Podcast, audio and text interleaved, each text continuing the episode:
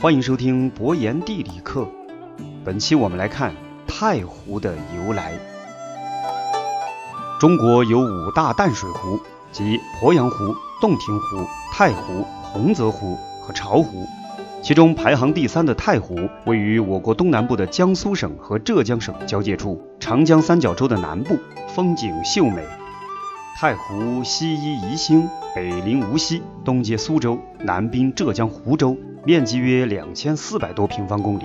湖岸线横跨两省，长达四百多公里。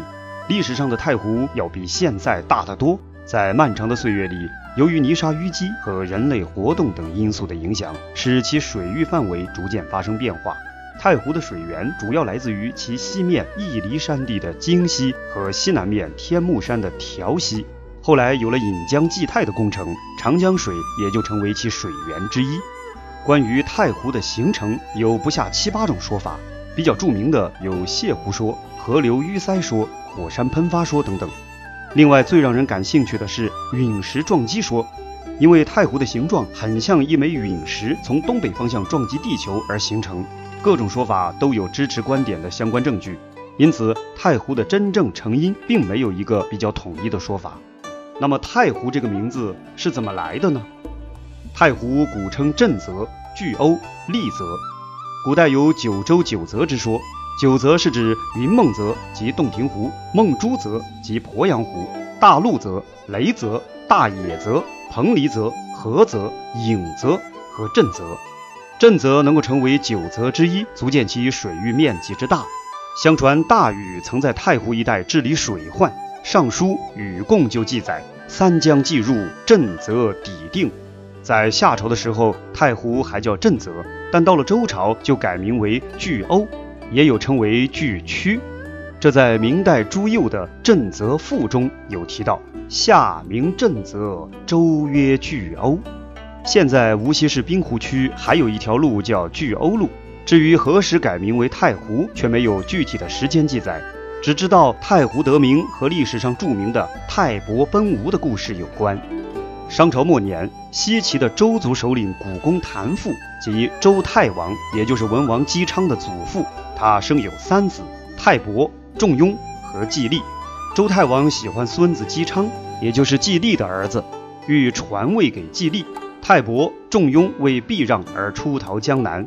当时的南方还没有开发，比较落后，被称为蛮夷之地。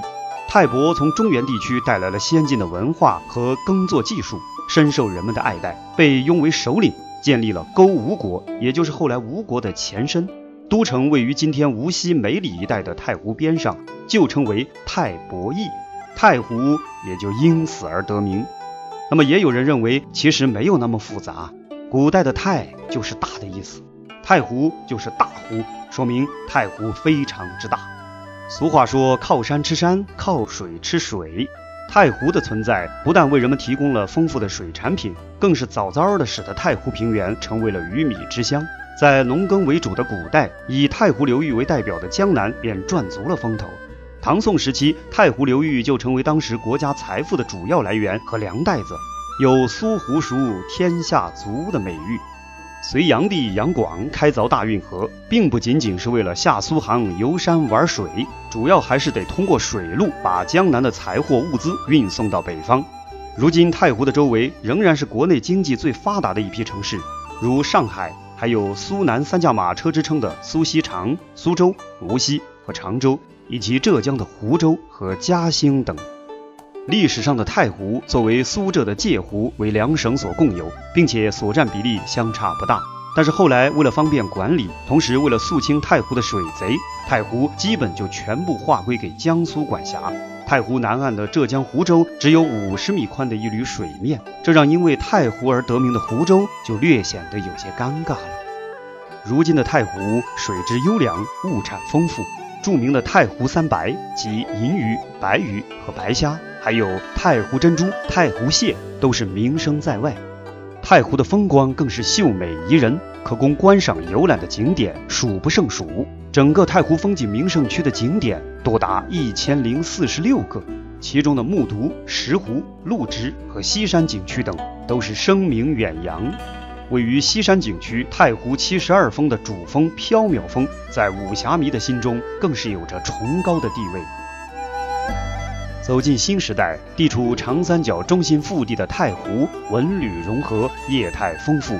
这颗绿色的明珠正在绽放出更加璀璨的光芒，唱响新时代的太湖美。本期博言地理课就讲到这里，感谢您的收听，欢迎点击订阅，我们下期再见。